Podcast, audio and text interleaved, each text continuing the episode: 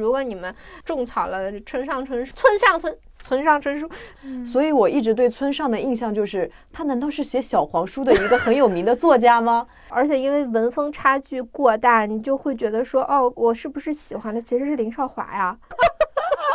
一个大叔还在努力的创作，你还想要他怎么样？在评论区写一下你比较喜欢的村上的句子，或者说你对村上的感想，我们会在评论里面选出一个人，送出一本第一人称单数。让我们也体验一下留言区爆炸的感受。来呀、来呀、来呀来呀！就算是被村上的语录刷满也没有问题。没有问题，没有问题。但是你们最好找一找，那是不是真的村上的语录啊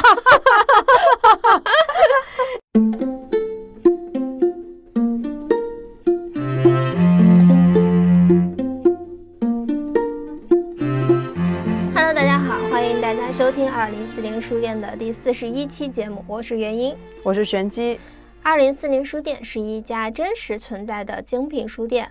二零四零的意思是千里挑一，市面上大概每年有两百零四万种图书在销售，我们就把其中哈、大概一千种吧哈、真正值得读的好书放在店里啊，希望他们能构成我们一生的阅读计划。那么我们二零四零书店 FM 呢，就是用接地气的语言解读精品好书的节目。用他人的评价就是有病，但是有用啊！我们庄严宣告，好书可以摧毁破事儿。嗯，嗯，如果想要加入我们的粉丝群，请在公众号“二零四零书店”回复“听众群”或者“粉丝群”，欢迎你们来找我们玩。主要是吧，我们那个粉丝群呢，经常抽奖，不来白不来。欢迎你来抽奖。对对对，它经常会有一些限定礼物啊、惊喜啊什么的，还反正我是没抽着过 你真的去参与抽奖了吗？啊。你是那种发红包发出去，然后自己也会点抽一下的那种吗？好事总要分享一下嘛，对吧？嗯，好，口播完毕。哎呀，不得不说，我们现在就是人一到年底了，就会很倦怠。就现在我们每周更新一期节目，已已经有一种仿佛在被迫更新的感觉。中年的疲软之感。对对对，这这是一种什么感觉呢？就就好像憋着尿等厕所，等前面排了好久的队，终于要排到我了，然后手摸上把手的那一瞬间，总是难免露出几滴尿来的那种 感受。得去查一下前列腺。嗯，这个形容非常三俗，但是我相信应该是精准的吧。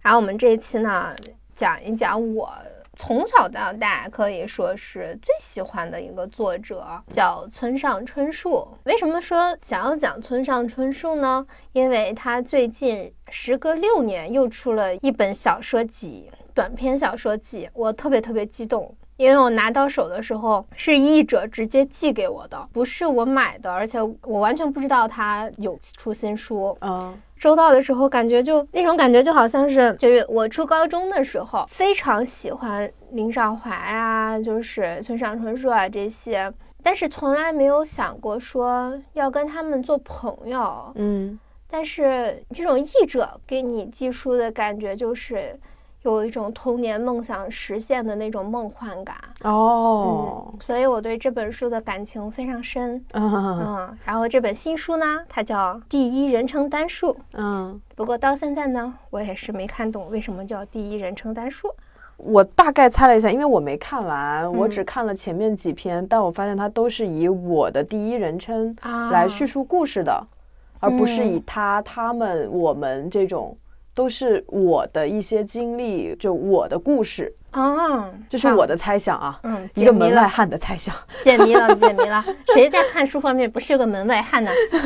那你这么说，我就理解了他为什么说，就是他这个封底写着第一人称单数是截取世界某个片段的单眼，嗯它是一种截面，封底写的是单眼越来越多，就会形成交错无穷的复眼，到那时我便不再是我，你也不再是你。这句话我理解了好长时间，然后我只能说比较能让我理解的方式是我最近在上那个写作课，然后嗯写作课里面有一种自由练习的方法，就是一种二十分钟的练习。练习是截取生活中的某一个场景，然后把这个场景和人联系起来，嗯描写一个画面，以此作为一种练习的方法。在这样的自由写作中，发现自己。以及去找自己写作和叙述时候的，就是人在讲一个故事和用手写一个故事，可能表达的方式不一样。对，这个练习呢，就是让你写完这个东西之后，再用口述的方式再跟人家说一遍，以此来找自己在写作和呃讲述中的区别在哪里，能否融合，哪里有欠缺，以此来增强自己的写作能力嗯啊。但是因为我只写了，但是我没有口述这个故事，所以我到现在我当然也不是特别清楚它能带给我的东西是什么。但是当时老师说的是，它能让你发现你的无意识中的缺点。嗯，嗯，我就想，他这本短篇小说的写法其实就是这样的写法。我觉得它好像比较像，它中间不是有一个短片叫《奶油》嘛，嗯嗯，然后里面那个老人就跟他说的，就是很多的圆心，但没有圆周的圆。嗯我觉得他这个我就感觉好像就是我每一篇都是我，感觉每一篇都好像是一个圆，但它又不是一个圆，因为它不完整，嗯以此产生的一种感觉。慢慢的，他可能能寻找到他奶油中的奶油，那个真正的奶油精华。哦，如果这么说的话，确实跟我那个写作课里面教的东西是差不多哈，嗯，是吧？你不断的通过各个面的书写去探索，就能嗯在里面发现你的核心、你的自我、你的欠缺、你的无意识。把当人把自己的无意识挖掘出来，才能跟真正的潜意识的自己面对面，就能发现一些更新的东西。对。大概就是这个意思。村上说：“你们想的有点深呐、一棵枣树，另一棵枣树。啊，这是我们对于这本书叫第一人称单数的一个解读。当然，嗯这个不一定对哈，只是我们的一个感受。呃，这本书的那个腰封上还写着，它这是一本全新的小说。我看的时候吧，我感觉好像没有什么改变啊，对吧？嗯，我也没觉得有太大的改变。它全新在哪呢？它全新在这一本整个小说是一个整体。都是新的，我们都没有看见过，所以叫全新的小说。他说他要站在全新的起点，呃，写小说。我还以为村上是想要搏一把诺贝尔奖，结果打开之后发现他是不是缺少跟人讲述的那个流程，所以他写来写去好像还是一一回事儿。还是就是因为年纪大了，所以找回青春的自己，这也算是重新站在人生的起点。哦，说到这儿，这本书也确实给了我那种很强烈的感觉，因为我已经，呃，也确实是六年没有读村上的小说了。呃我这六年一直都在看他的随笔和杂文集，包括他的什么无比纷杂的心绪啊、村上广播啊、嗯呃什么大鳄梨啊那些，我都还蛮喜欢的，因为我觉得他的杂文很有意思。嗯，对对，嗯，猛的一看他的小说吧，我又有一种，我以前其实挺不能理解为什么村上拿不到诺贝尔奖的，但是哦。他重新出了这本小说之后，我就理解了他为什么拿不了诺贝尔奖，因为他写的东西有一种属于中年人的青春小说的感觉，嗯。有那种感觉吗？嗯，就是他写的全都是中年人的那些唧唧歪歪、情情爱爱。在拿到这本书的那一瞬间，我还是对这个写法有一点失望的。嗯就觉得说，哎呦天啊！也可能是因为我们在二十多岁了，我在看这个书的时候，我就会觉得有一点，怎么还是这些东西，就是唧唧歪歪、没完没了的。啊，这就是他的风格。对，就是就觉得有点干嘛呀？不过看着看着，你真的就看进去之后，又重新找回了那个看村上的那种感觉。嗯而且甚至为自己刚开始有那个嫌弃他唧唧歪歪，有一点点羞愧感到。我看第一篇的时候有点泄气，就是那种很熟悉的，我跟一个我好像都不认识也回忆不起来的女生，你打个码吧。啊，这种 感觉就是他的所有的这种小说里面的这种女孩儿，都好像是有种比较随意、慵懒，又有点疏离，有自己的小性格，就还是那样的一个感觉。可是他又很短，他没把这个东西写清楚，又戛然而止了。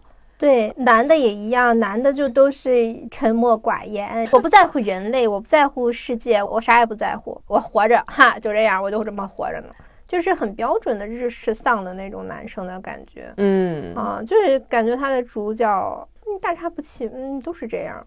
对对，嗯，你说他们从书里面有什么特别努力奋进的时刻吧，也没有；就是非常热忱的时候吧，也没有。我就在想。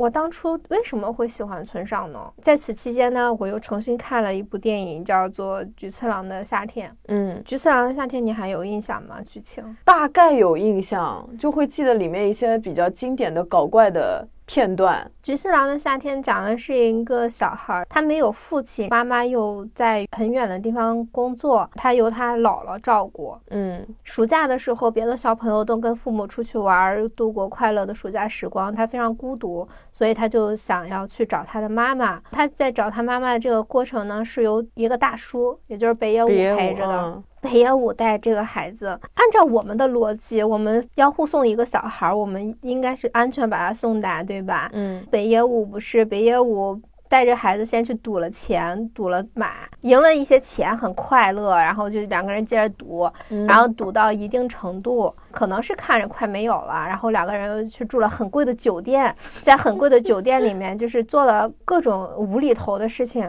包括在路上拦车呀。就是北野武演的这个人是一个不负责任的大人，就是让孩子体验了各种小朋友不该看见的真实的世界。我在看那个片子的时候，我忽然感觉说，我我的生活被困住了。嗯，就是我们为什么活在了一个要求政治正确的世界呢？比方说，我我也会看一些育儿的东西，大家都要说要尊重孩子，要倾听孩子，它是有一个这样的标准。确实是这样，可以让孩子获得一个较为健康的性格。但是《菊次郎的夏天》里面那个小男孩正男，他在跟菊次郎的这一个暑假，难道没有获得爱吗？其实也获得了。而北野武演的这个男的，可以说是一丁点政治正确都不沾边。嗯，他说话非常非常难听。骂人，然后强词夺理，丝毫不顾及他人的感受。他想干嘛就干嘛。他唯一做的一件好的事情，就是当郑楠发现自己的妈妈实际上不是在外出工作，而是已经有新的家庭之后，北野武演的这个人，他选择了给这个小朋友制造一个梦幻的呃暑假。比方说，他会拉拢几个同样不着调的男的，那几个人我很有印象，对对，跟跟他露营，play 还是啥？对对，露营 玩游戏，对，抢了人家那个机车男的那个铃铃，跟那个小朋友说，你可以对这个铃许愿，嗯。他其实也给了他一些很温暖的东西。我看完之后，我觉得非常非常快乐。最后，这个电影不是叫《菊次郎的夏天》吗？嗯，菊次郎居然是北野武，而不是那个小朋友。嗯，呃，我之所以选择要看《菊次郎的夏天》，就是因为这个结局，这这个剧透的结局。呃，看到最后我才知道，原来主角并不是那个小朋友，主角是北野武。嗯，看完那个电影之后，我就开始思索村上的这本书。村上的这些主角，他也许。许都活得稀里糊涂的，对对，嗯，但是你能说他们就是不好的吗？为什么要去评判？一定得是积雪的，或者是奋斗着的，或者活在正轨上的，所谓的正轨上，升职加薪、迎娶白富美的这样的才是对的呢？嗯，我就突然好庆幸，就是村上春树他没变，他没有说我为了要去诺贝尔，或者说我垂青于。文学界，我就改变我的风格。嗯，他还是就写他的那些唧唧歪歪。就是我，我回想起来，就是这六年，我其实是被社会改变了很多的。嗯，就是我会要自己，其实我还是妥协了一些东西，要像一个大人一样生活。嗯，对于很多事情是要就是这样啊，没办法呀，生活就是这样啊，怎样的那种感受？被规矩绑架了。对对，那种感觉。我刚开始发了一条朋友圈吐槽他。唧唧歪歪嘛，然后有一个人给我留言说，呃，他年纪大了，看不得这些矫情的东西。嗯，我当时觉得有道理，但是还是觉得有一点不太舒服。过了两天，我再继续看《第一人称单数》这本书的时候，我发现不喜欢村上的人，他其实有一个统一的特征，就是无聊的大人，他不在乎别人感受的大人。而且他很妙的是，村上春树是政治正确的人看不懂的书，你有那种感觉吗？哦，对，它里面的这些年轻人啊，就如果你是一个非常正能量，然后积极向上，就看这个就会觉得有点费解。就这里的人都什么玩意儿啊？有病吧？是有这种。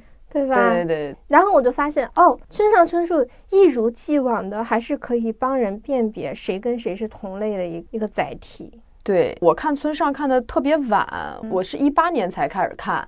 在看这个之前，我一直是听说他，他确实很有名。但是我听说他的一直是挪威的森林，很多人都说在学生时期把这个当小黄书看。所以我一直对村上的印象就是，他难道是写小黄书的一个很有名的作家吗？那我看他的必要是什么？难道是为了猎奇吗？所以我就一直没有看。后来我是因为那个《挪威的森林》翻拍成了电影，我挺喜欢里面那个绿子那个女演员，嗯，她的扮相的，嗯，因为她，然后我就想说我要去看一下小说。然后看的时候，我就发现，哇，原来这么好看呀！因为当时我处于低谷期，看那个《挪威的森林》里面，他就讲，好像是侄子那个心理状态也不是很好，对对吧？还有就说形容他们就是脑子里的发条飞走了。就我当时能非常深切的感受到他描述人的那种状态不好时候的那种样子，对，所以我就觉得他写到了我的心里去，没错，对，然后就觉得被他有安慰到，是的，是的，这就是我在青春期的时候喜欢村上春树的原因。青春期的时候，人是不被看见的，不被理解的，但是他会把你的所有的感受都描述的很清楚，写出来，你一看就知道啊，这就是我的那种感觉，被理。理解了，就觉得说天啊，村上他好温柔，他像一个邻居家他的叔叔，但是这个叔叔他不会跟你讲大道理，他只会给你一杯热腾腾的可可啊之类的东西，然后听你讲你在学校里发生的那些狗屁事，就是大人不屑一顾的那些狗屁事。他听完之后还会跟你说。哎，果然就是那么难过的呢。我完全可以理解你的感受，你不如把这一块饼干也再吃了吧的那种感觉，你知道吗？对对对对，就觉得说我就有一点羞愧。当我在拿到他的新书的时候，产生那样的感觉，我对我自己那样的感觉感到羞愧。我羞愧的点在于说。我自己进入了一个状态，我为什么要否定当时被安抚过的那个不太好的自己也好，或者说现在依旧处于所谓不太正常的状态中的人的感受？嗯，这种人永远都存在，何况我哪怕生活在一条所谓的呃社会规则中的。正轨上也并不代表我的状态永远就是好的，因为我不是一个机器人，我肯定有不好的时候。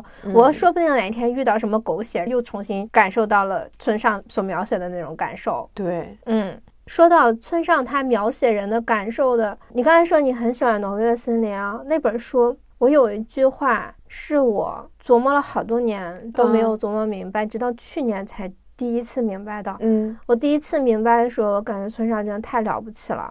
那句话大概是，就是他描述真爱，嗯，就是我真希望拥有真爱，哪怕一回也好。你想要什么样的真爱呢？比方说吧，我跟你说我想吃草莓蛋糕，你立刻丢下一切跑去给我买，接着气喘吁吁的把蛋糕递给我，嗯，然后我说我现在不想要了，于是你二话不说就把蛋糕丢出窗外，这就是我需要要的真爱，嗯，我觉得这跟真爱一点关系都没有嘛？有啊。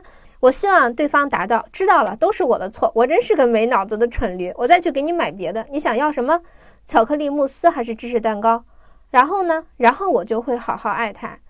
这是挪威的森林里的那一段。对对对，嗯，对，我觉得这是都是绿子的恋爱理论吧？对，对我觉得他真的非常有意思。对，然后绿子还有那个春天的熊，对对对对对，最最喜欢你绿子。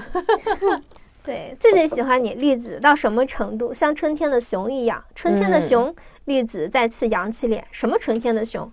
春天的原野里，你一个人正走着，对面走过来一个一只可爱的小熊，浑身的毛像天鹅绒，眼睛圆鼓鼓的。他对你这么说道：“你好，小姐，和我一块打滚玩好吗？”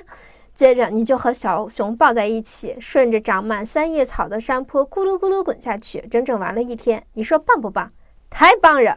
我就是这么喜欢你，对对对，就这两段，我其实很长时间我只能 get 到第二段，就是只能 get 到春天的熊，因为它描写的太幸福了，太快乐了，对对对，就是一种纯粹的快乐。但是我以前一直不太能 get 到什么叫绿子嘴里的真爱，嗯，我就在想，哎呦，绿子是不是太作了？他人家给他买回来草莓蛋糕，他为什么不说谢谢，而是把它丢掉？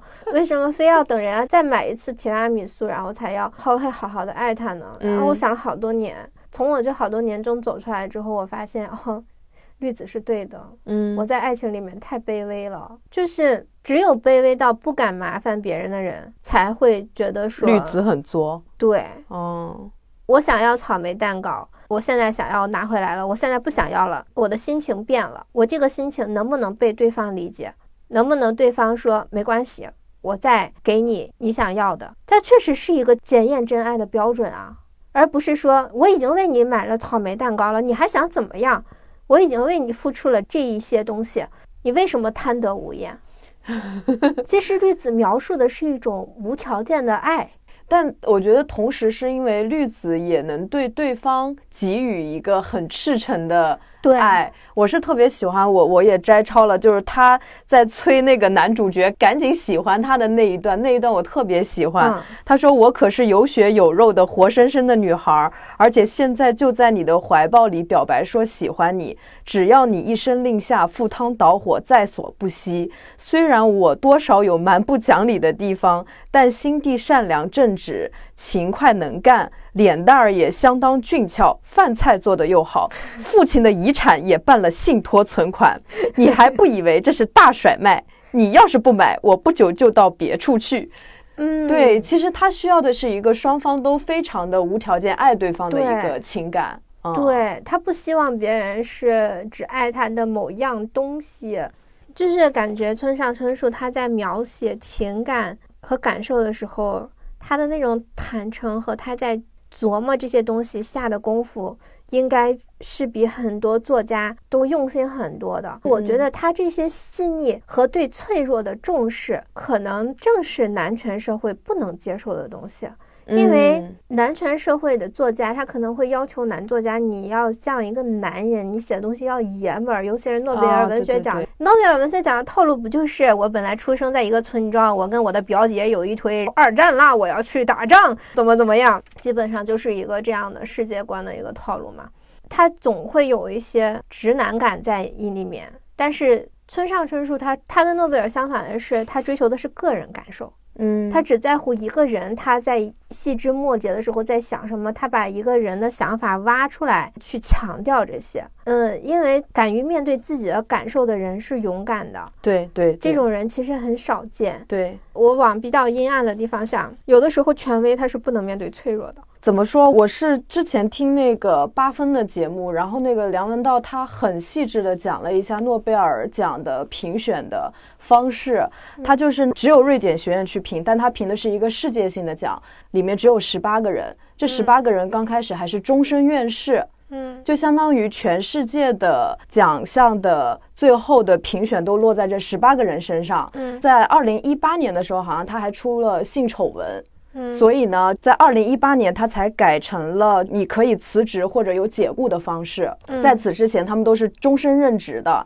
他的评选方式就是说，每一年向全球的一些机构或者学者发几千份邀请，这几千份呢是不一定能得到回复的，最后收到回复只有几百份。四月份经过商量以后，是缩减到二十个候选人。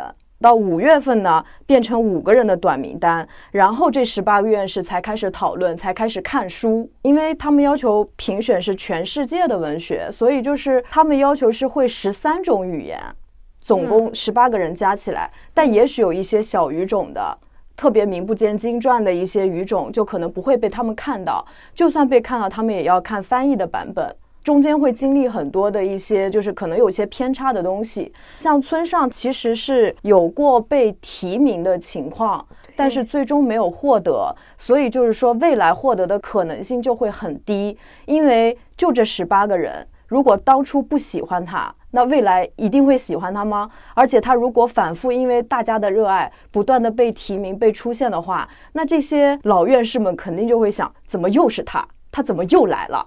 就更不会把票给他，所以村上他自己获得诺贝尔文学奖的可能性不大，并且诺贝尔文学奖也并没有我们认为的那么神圣。是的，只是说全世界只有这一个可能比较有名的老字号的文学奖而已。对我感觉诺贝尔文学奖在我心中已经被祛魅了，是的，它并没有我想象中的那么厉害，而且有很多像卡夫卡呀、什么三岛由纪夫这些，好像其实都没有获得过。嗯，所以村上没有获得，他自己好像也很心安理得。他其实也没有什么感觉。对，但是因为这个就好像是一个魔咒，对于村上的粉来说，就比方说我小的时候喜欢他，然后别人就会说。哎，你喜欢这个作家？这个作家很出名，但是他都没有得诺贝尔文学奖。嗯，然后我就会觉得说，呃，反而就是因为太喜欢他了，我现在对诺贝尔文学奖的感受就是没有眼光的人们，就是。这或者说，十八个院士没有眼光，或者说他们在乎的东西和你在乎的东西不一样，就是大家可能阶级不同啊，怎么怎么不同？那他们评出来的东西跟我又有什么关系？凭什么他们就是更权威的？他们那些权威的，他们所想的东西，可能一辈子跟我都没有什么交集呢？对，对不对？对。而且我之前他说那个跑步的那个书里面，然后他也说，他以前开爵士酒吧的时候，他的要求就是十个人里面有一个回头客就行。但是这一个回头客，他是真的非常喜欢他的酒吧，然后呢一直来的。然后他说，从他开始写小说以后，他也是这个要求，就十个人里有一个人是非常喜欢他，会定期的去追他的作品的，他就很满足了。所以他只在乎读者，他并不在乎奖项。就像他这种比较随性的人，他反而会觉得奖项会让他很累。啊，对对对，要出席很多不必要的一些会啊什么的，反而就很累。对他经常写的是，他每次被邀请参加这个晚会、那个晚会的时候，他都觉得非常好烦。对，就是他，嗯，是他确实是一个不在乎名利的人。对，而且恰恰相反的是，我觉得。他是一个挺牛逼的心理学家，因为他所有的作品里面都没有涉及到心理学和你该怎么样之类这些东西，不上价值，对，完全都没上价值。他只是在关注这些情绪，但是人往往是被关注了情绪之后，就开始接纳自己的情绪。你的情绪被自己接纳也好，被村上接纳也好，反正你就感觉你这个人被包住了。你被包住了之后，你才能去跟这些情绪共同生存。你跟这些情绪共同生存之后，才能有勇气睁开眼睛看现实。对对。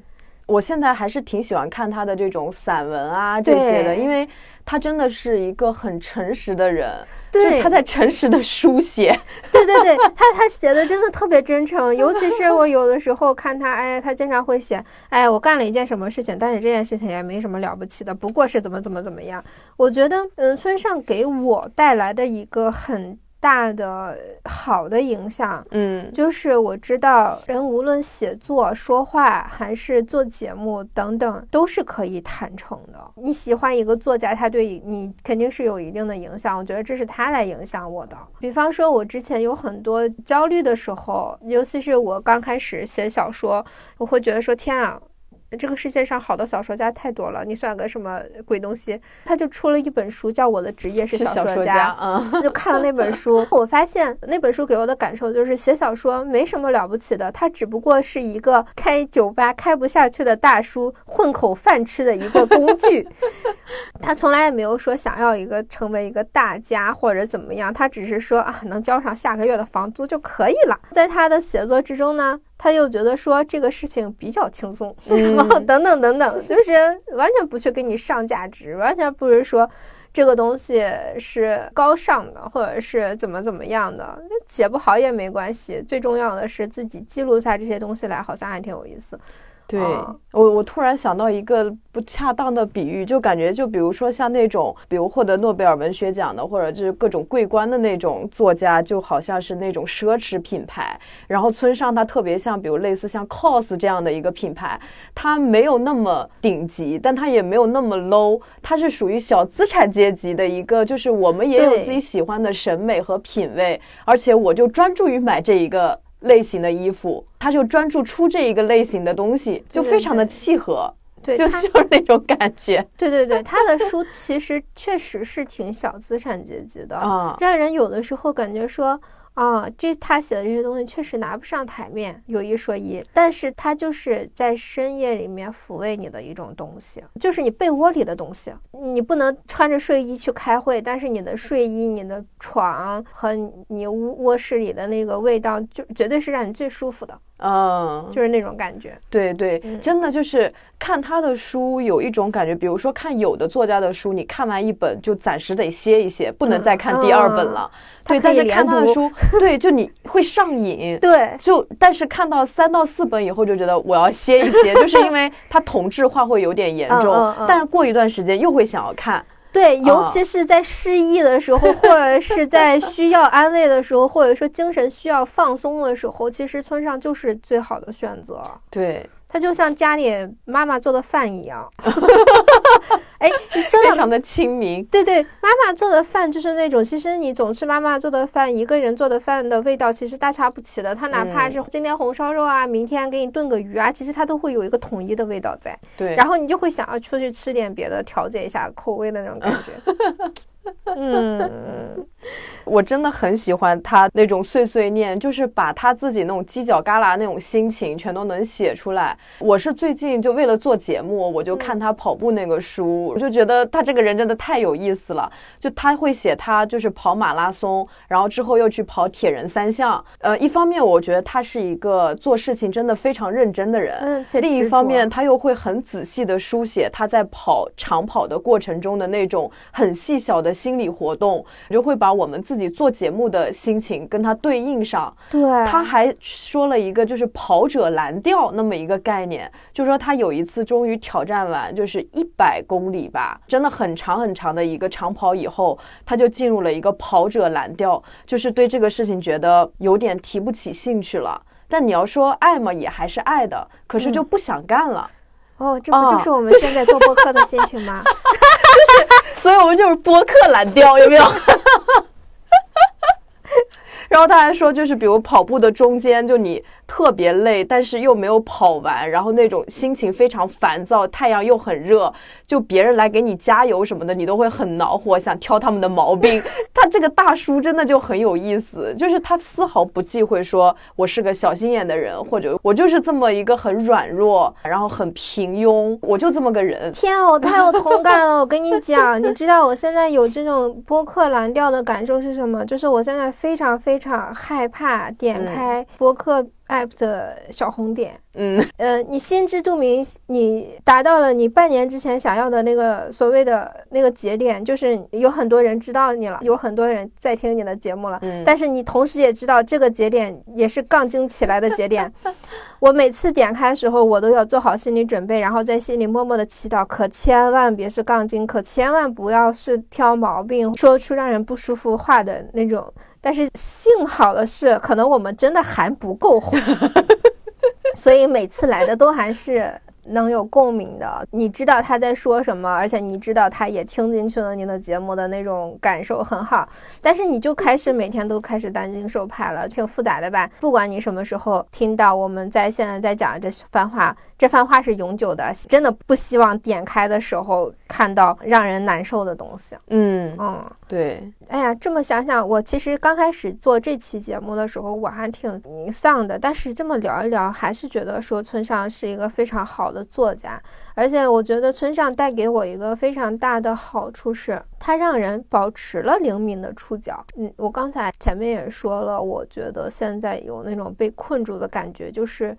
无论你在互联网还是在生活中，还是怎么样，其实只接收了一种信息。对对，你的圈子逐渐稳固，又在一个职业的上升期，你所能看见的东西真的是非常非常有限的。村上也好，或者是日本文学、日本作品也好，它都会传递出一种这个大千世界人有各种各样的活法的感觉，是吧？是是，不管是什么小偷家族啊，还是菊次郎的夏天啊，我甚至还重新看了一遍龙猫。啊太治愈了。就我都觉得说，就是那种困住的感觉，可以被撕开一点口子的那种感觉，而且同时，因为阅读和电影搭配起来的时候。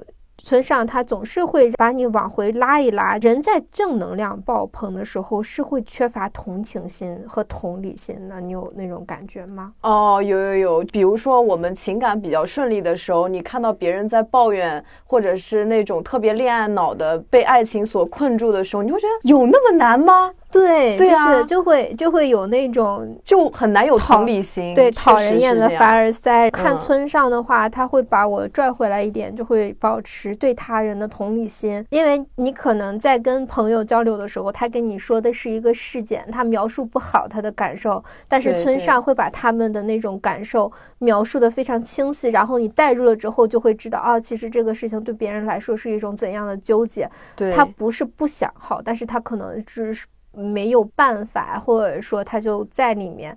要允许别人在里面，而且看村上还有一个很好的地方是学会了说话留有一丝余地。比如呢，比如说，就读了它之后，我在写东西的时候有一个很大的变化，就是我会加上大概、可能。啊，也许哦对他好像是如此婉约的 一个，对对对，呃写东西的时候不是那么肯定吧，说话可能没有什么太大的变化。就拐回去刚才说那个同理心的事儿，因为有那份同理心，我自己失忆的时候被村上这样好好的对待了，他给了你一杯热的可可，给了你一个饼干，你就会想要在听到别人失忆的时候，也做一个相对来说尽量温柔的人。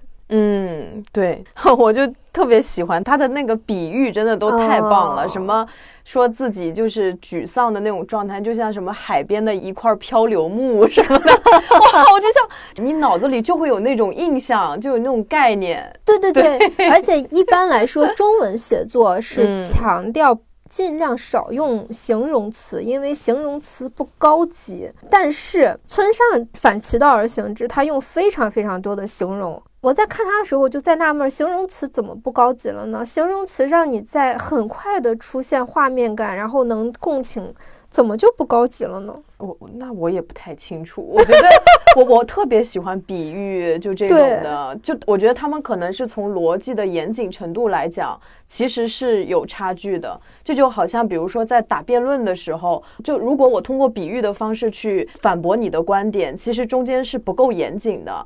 因为这个概念跟那个概念其实是两码事情，这样可以推，但那样不能推，就要通过那种理想国那种柏拉图那种很嗯严谨的那种才可以。但是写文学的话，我觉得比喻没有关系啊，形容也没有关系啊，它会非常的丰富和美妙。如果都是理想国的那种写法的话，谁还会看书啊？老天鹅呀！我到现在理想国也没有看完，我觉得好痛苦。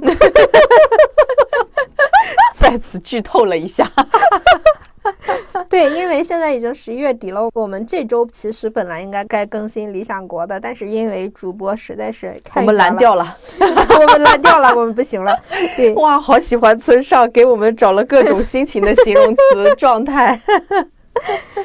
对，说到村上就阅读嘛，我们就嗯难免会说到他的三个翻译。嗯，第一个翻译是林少华，第二个翻译是施老施老师 只记得姓施了。对，施老师不重要，算了，你们自己百度去吧。现在新的译者，也就是给我寄书的那位朋友叶一，就是非常感谢叶一。叶一他翻了村上两本书，一本是《弃猫》，然后一本就是这个第一人称单数。当然，这三个作者都看了嘛。嗯嗯我其实我比较喜欢林少华和呃叶一，哦，呃，施老师怎么了？施老师翻的特别干。啊，是因为我我们都是读林少华 起头了嘛，就是他林少华的文风特别润，它像一块海绵蛋糕，而且不是那种准确说是戚风蛋糕，就是它嗯。软软绵绵，有一点点水分，你就觉得说，呃，看完他写的东西会觉得，又被林老师治愈了一遍。对对对，但是施老师吧，就是全麦面包，对，就是你给啃，就是怎么读村村上就不再是一种享受了，而且因为文风差距去过大，你就会觉得说，哦，我是不是喜欢的其实是林少华呀？呃，叶一帆的呃，就综合了他们两个的问题嘛。普遍来说，大家会诟病林少华错译和自我发挥啊，这一点我其实保留意见。我保留意见原因是，有的时候翻译这件事情，嗯，它很微妙，妙就妙在日韩语它不像中文。嗯是非常精准的。比方说，我们看电视剧的时候，男主对女主说：“今天我们就到这里吧。”然后女主说一句：“好的。嗯”但是那句简单的好的背后可代表的含义有非常多。你其实是需要根据它的前后文，根据它的当时的表情以及当时的环境和接下来剧情的发展来理解它那个好的。对对对，就是它不是简单这么两个字儿，你知道吗？所以我非常非常理解他林少华他为什么要发挥一下，因为他要把那个东西再挖一下。嗯，就是如果我是一个翻译的话，起码我在看韩文的东西的时候，我会自我发挥。嗯，就是我会觉得说他写出来的东西太薄了，他他想表达的东西没有那么薄。嗯，至于翻译错误，呃，错误他也许是错误啊，但是我觉得有的时候，以前有一个人他喜欢干的是什么日文翻译打假，嗯，就是他就会去抠字眼。你错哪句哪个字错了，哪个词错了啊？其实如果说不影响理解的情况下，单词的错误或者说没有那么严谨，我真的觉得有什么的呢？他想表达的那种感受和他想让你知道的东西是那回事儿，不就行了吗？除非他是很严重的翻译错误。嗯，可能就是从翻译的最高标准信达雅来说，会拿这个去要求林少华的翻译，可能就是严格意义上来讲会有一些失误。但是他如果作为一个二次创作者，其实就是另外一个角度去看待了。至少他翻出来的东西，反正我也挺喜欢看的。对，我觉得有的时候学术派他有是不是有一点严苛了，在看书这件事情上，我觉得有的时候一本书，它不管是起码对于现在我来说哈，现在我也只是一个读者，完全称不上是一个搞学术或者怎么样的，我可能理解不了学术人的思路。但是说实话，作为一个读者，能让我看下去这本书，能让我喜欢这本书，我觉得比它的正确更重要。嗯，在我觉得林老师他有一些翻译就会让我觉得很好玩，真的是他含有个人的语言习惯的。比如就是我最近看那个《巡洋冒险记》里面，他把就男女之事他形容为困教啊，困教是一个我们江浙那边的术语，就是我那边叫宽高。然后我看到这两个词的时候，我真的非常的惊讶，我就在想我的方言为什么出现在了 书里面。对我就会想要说去查林老师的这个籍贯，后来发现他也不是南方人，对，所以我会觉得他有他个人的这种语言习惯在里面，这个是很有特色的。对，就是施老师他可能都是对的，但是他没有特色。他给我的感受就像谷歌翻译一样，虽然这么说施老师不太好啊，但是施老师我真的有点。我个人读起来有一点费劲，所以我其实就是挺不好的。是我一般买村上的时候，我会避避开施老师的翻译。我会觉得他们好像是各司其职比较好。林老师挺适合翻小说，施老师挺适合翻散文的，因为村上他在写一些散文，就自己的一些感悟的时候，感觉他的性格也会更严谨一点。他不像小说里面，就是都是一些青春期的人，或者一些三十岁还郁郁不得志的人，就是那种的话，可能让林老师来发挥会比较好。嗯，对，叶一帆的话，叶一帆的就，嗯。也很易读，因为我其实看过好几本叶一帆的其他的日文的书，就是它特别好的一点是，它一看就还是日本文学。就是我觉得施老师可能看上去就不再像是日本文学的那种感觉，是不是？对，他失去了那种日本的氛围的中国化。对对对。对，但是叶一他呃在易读的前提下又保持了是日本感。我觉得这个是他做的特别好的一个地方，所以我其实非常看好叶一，并不是因为我们认识的缘故，只是因为我觉得 他可能是一个未来很有发展的一个日文翻译作者。我那天其实有跟叶一探讨一个话题，就是。村上春树的写作里面那个点儿，大家在看村上的时候，不知道有没有发现，就是他经常会在一些词语下面有点儿。这个点儿是我当初看林少华的那个时候发现的。我发现哎很特别，我就去问叶一，我说他这些点儿是我理解的那个意思的点儿吗？就是他会他强调这个词，或者是强调这句话，或者强调这个状态，然后让人停下来去畅想一下这句话背后的深意。叶一说：“其实日本文学是比较喜欢干这种事儿的，只不过有一些作者呢，呃，被翻译成中文的时候被删掉。但是像嗯村上这种比较大的作者，呃为了防止误解他的意思或者怎么样，就会给他原文保留。哦，嗯，然后我问选集，选集说啥点儿没看见？我真的完全没有注意到，真的完全没有注意到点儿，写作中的点儿是啥？但我后来有回忆起来，好像之前那些小说里面好像确实是有，对。对，因为我嗯看到那些点儿的时候，我会发现他在强调那个词，嗯，然后他一强调那个词，我就会注意到那个词，就会重新考虑一下他标记的这个词在这段话或者在这句话里面，他承担了，或者说在这个故事里面，他承担了一个什么样的角色，嗯还是挺有效的。比方说，第一人称单数的第一篇，他那个女孩她喜欢一个男的，然后那个男的说。虽然你脸不怎么样，但是身体特别棒。他那个重点的点儿在于你的脸不怎么样这上面。然后我就在想，哦，他为什么要强调他的脸不怎么样？就说明这个女孩真的是一个看上去平平无奇的一个女孩。嗯这个男生之所以不选择她，甚至是在这个上面羞辱她，所以这其实你可以通过这几个点儿再延伸出另外一个故事，延嗯，延伸出另外一个画面的那种感觉。我就感觉读村上好值啊！你只买了一本书，但是他给你赐予了无无数本新小说，只要你的想象力足够。嗯，嗯，我觉得他这个点儿哈，是不是也跟他就是特别喜欢音乐也有关系？你看音乐，它有一种啊重音，或者是有一个特别就是凸显出来的一个乐器，对，所以他可能会比较习惯用这种方式去展现他的作品。对，哎，说到嗯音乐，村上这本儿，我之前看村上的时候，他不是每一本书都在介绍音乐嘛，什么哦沙滩男孩儿啊，各种爵士乐啊什么的。那我觉得这本先生特别棒的一点就在于，他把他那些音乐终于全都捋出来了。他给了一本附录嘛，嗯啊，哎，你你是拿实体书看的吗？不是不是，我给你看一眼，给你拿下来，让你现在亲口夸他一下。我康一康，这个封面很有意思啊。对它这个附录是夹在这本书里面的一本附录，嗯，就是你看它这本书的那个封面，看上去像一本青春小说一样，有一个女的，然后非常淡雅，而且这就是日本的那个原风，嗯，只不过颜色稍微改变了一点儿。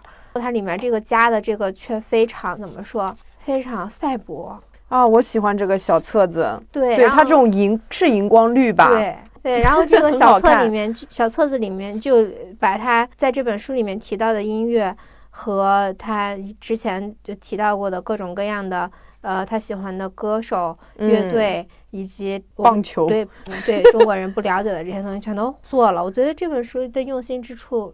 就大概是在这个附录上，对对，不然的话，其实好多人都会自己去整理这种歌单呐、什么音乐啊什么的。所所以确实看村上的书很值，因为看的同时还能同步去了解他喜欢的东西，就是拓展阅读。对，就是村上他的音乐品味非常好，嗯，因为他本来他的喜好就是开爵士酒吧嘛，对，但是我其实看了这么多年，我并没有说想过要把他的音乐找出来听一听。然后直到我好多年前，他出了那个多奇什么和他的寻礼之年，嗯那本书是直接出了一张单曲的那个就是 CD 的，我直接就买了那个哦 CD，、我才第一次体会到村上的音乐世界。这个第一人称单数，它这个附录出了之后呢，我就有点五脊六兽。我想人家都出成这样了，我就给他在 QQ 音乐上做了一个歌单。然后大嗯家感兴趣的话，可以直接去 QQ 音乐上搜“第一人称单数”，就能找到我做的这个歌单了。我把它附录上的歌全都找出来，从昨天做好之后就听了两天嘛，嗯，然后我发现。哇，真的，他的音乐品味太好了，而且没想到可以找得很全，嗯就每一首歌都非常好听。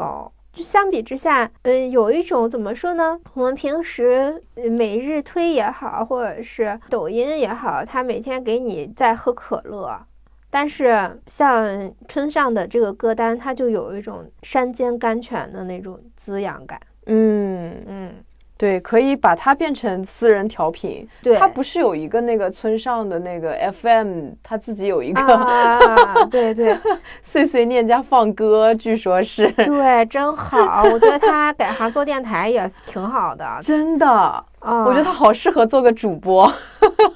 哎，真的，其实他真的很适合做一个午夜电台，又能安抚人心，又能给人听歌。而且一个大爷的声音，对，谁能想到他已经七十岁了？对，一个大爷的声音又应该是很适合这种孤岛社会，我觉得。而且他让我很欣赏的一个点是，他是一个单线程的人。他说他当初开爵士酒吧，就开的时候，他不是想要写小说嘛？嗯，小说第一本写完，《且听风吟》就受到了挺好的一个评价。他当时没有想过说把酒吧就是等于找个人来开，嗯，来看着，然后他同时写小说。他觉得。他不能那样对待这两件事情，对对对，他必须集中精力只做一样，然后要做就做到最好。如果做不到满意的状态，那至少自己尽力了。就他对待他做的所有的事情，就都是这么一个态度。就这个我还觉得就挺日本的那种精神的，非常的严谨，一丝不苟。像他写小说也是，就不管我今天有没有灵感，我要坐到桌子前面，待着上班。我虽然是个自由职业者，但是我要坐在桌子前面上班。对，所以真的，我觉得如果大家想要看村上的话，可以从他的杂谈开始看。嗯，然后如果想要看小说的话，你比较推荐哪一本呢？我其实我觉得他最开始的那跟杨楠有关的，我都很喜欢。他看似很平常，这些人物好像很平常，但他又很离奇，嗯，就是让你觉得很魔幻的那种。有一种确实就是说让我抽离了现实生活，对，能从这种繁杂的现实生活中喘一口气的感觉，我还挺喜欢的。我比较喜欢《国境以南，太阳以西》、《世界尽头》和《冷酷仙境》，还有他的短篇小说集，就是，哎，我没有不喜欢的，真的吗？翻译，就是不管是五五啊，什么遇见百分之百女孩，嗯，还是神的孩子全跳舞啊，这些我都觉得好好啊。那我那天就看了一下他新出的几本，我也有几本没看过的，什么四什么恋人，呃，但我有一个不是那么喜欢的，嗯，我不太喜欢棉，那我都没看，嗯，棉我确实不是很喜欢，就是首先它很薄，又很硬，然后。大概写了一个女的，她就是整天失眠。她在她的婚姻中中年危机，然后她每天失眠，然后看完了《安娜·卡列尼娜》，大概是一个这样的故事。就是她那种丧太传染人了，就 就有点不太舒服。呃，大概是我不太喜欢这本的原因。其实还有就是她可能现在写作的边角料太多了，就是有很多书都很薄。啊，对，很薄，然后就像棉，它就是一本很薄的书，它其实不构成一本书，它应该是一本书里面的一篇，你知道那种感觉，这就会让人觉得说不太好。所以如果说大家看村上的话，呃，还是比较建议从古早的他对对对对对，我也觉得他古早的我都挺喜欢的。呃，看古早的小说和最近的杂谈。啊啊，这样的结合可能会比较好一点。对对，还想说一下他那个弃猫的那本书啊，嗯，弃猫的那本书它不是一个小说，它其实更像是一本杂记。嗯，就是就是一篇文章。对，一篇文章。怎么说呢？它的评分其实因为它太薄了，也没有太高的评价。嗯，大家可能也觉得说啊，不不值得当本书看。嗯，微信公众号，确实又是它一个比较典型的一个杂谈啊。我觉得说大家可能说，当你看它杂谈的时候，你把它并到杂谈里面一起看，你不要把它单独的说从这本书里入坑啊或者怎么样的，我觉得不是特别好。弃猫，我个人就是说，虽然它很薄，因为我会觉得村上其实他让我很过瘾的是，我喜欢看他写的长长的东西，对对对，就是他让我逃离，所以弃猫它没有让我逃离，就我就发现，哎，已经完事儿了，是吗？对对对对，它其实我觉得它有点像成人世界的 J.K. 罗琳啊，他给你创造一个世界，然后让你在那个厚厚的世界里面畅游的感觉非常非常好啊，而且这个世界里面它没有任何的就是上价值的东西，你就在那个做海里的漂浮木对，开心的躺倒。对对，你觉得你不努力也没关系，主角比你还不努力，你们都不怎么努力。然后他的书里面最近给我的感受最努力的是《E.Q. 八四》里面的青豆，因为青豆忙着杀人，知道吧？好努力啊！对，青豆的任务比较繁重。嗯嗯，其实 E.Q. 八四它虽然很厚，就是如果你们种草了村上春村上春。村上春树，然后就是你种草了这个呃村上文化，看完了之前我们推荐它比较老的话，其实是可以看看 E.Q. 八四，它因为它很厚嘛，它很嗯很很多很多本。当时 E.Q. 八四出的时候也是否定声一片，说哎呦村上都没有什么进步，还是那些东西，天啊，能保持那些东西就是最好的，好吗？为什么要求人 要给你一个惊喜？对，哎，你要这么说，我突然想到，因为我以前是很喜欢周杰伦，然后后来周杰伦就是慢慢的，他不断的在重复他以前的作品出的那种歌，其实都差不多，后来就有点审美疲劳。嗯但是现在我突然就理解了他，并且我会觉得他就能保持出歌就挺好的。我要觉得好听的我就听一听，对对他没有那么苛责了。对，为什么啊要对这些其实真的很牛逼的人这么苛刻？你为什么要让他们总是要挑战自己？你挑战好你自己了吗？使人生气。如果说周杰伦的话，我就想起来，不是前两年出他那个《等你下课》吗？嗯，就是大家又说又是两极的声音又很多了，但是我觉得说那那首歌其实还是挺好听的啊。对我现在对他歌，我觉得听多了都觉得也还挺好听。对啊，嗯，因为可能以前的歌，它首先是它非常的先进，又加上带有我们很多的回忆和美好的东西掺杂在里面，所以那真的是神一样的歌曲。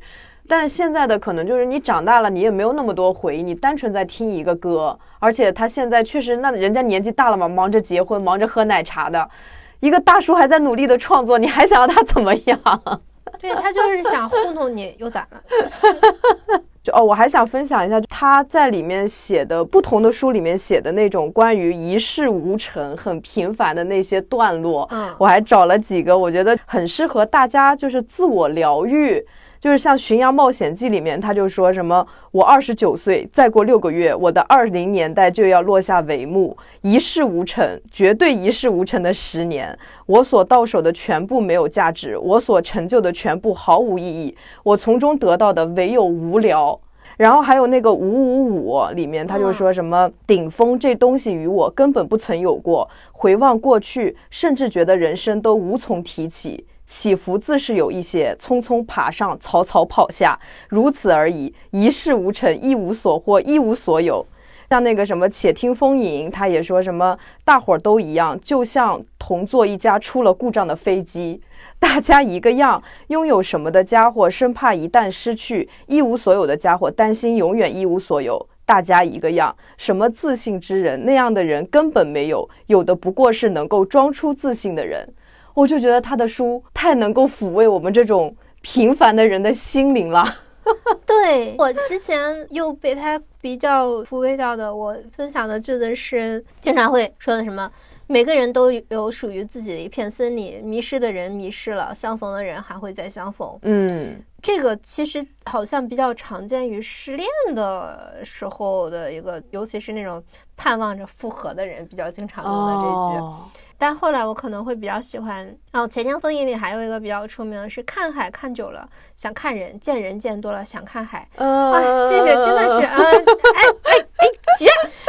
还有呃，五五五里面我比较喜欢，呃我的人生是我的，你的人生是你的，只有你清楚自己在寻求什么，那就尽管按照自己的意愿去生活，别人怎么说与你无关。还有一个就是我刚才说的世界尽头与冷酷仙境，这是一个我觉得它特别好的句子，就是呃，它好在哪儿呢？就是村上一直在试图把人的感受描写出来，让人产生共鸣和感同身受。但是他这嗯句话写的是，世界上存在着不能流泪的悲哀，这种悲哀无法向人解释，即使解释，人家也不会理解，它永远一成不变。呃，如无风夜晚的雪花，静静沉积在心里。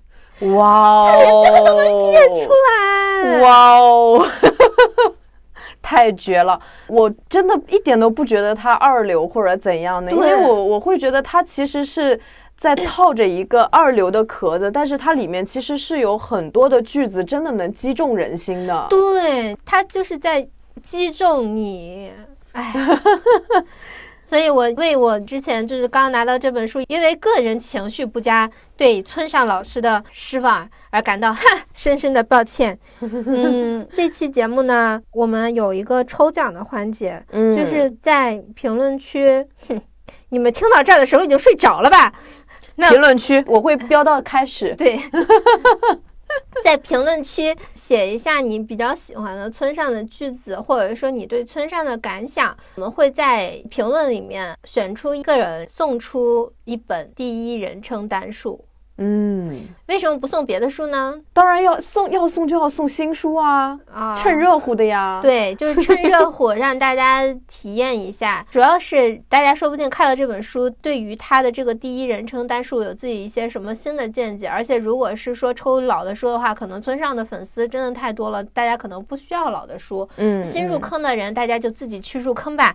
对对，好，非常期待大家的留言，让我们也体验一下留言区爆炸的感受。来呀 来呀，来呀来呀！就算是被村上的语录刷满也没有问题，没有问题，没有问题。但是你们最好找一找，那是不是真的村上的语录啊？好，那今天的节目就到这里，谢谢大家收听，再见，拜拜。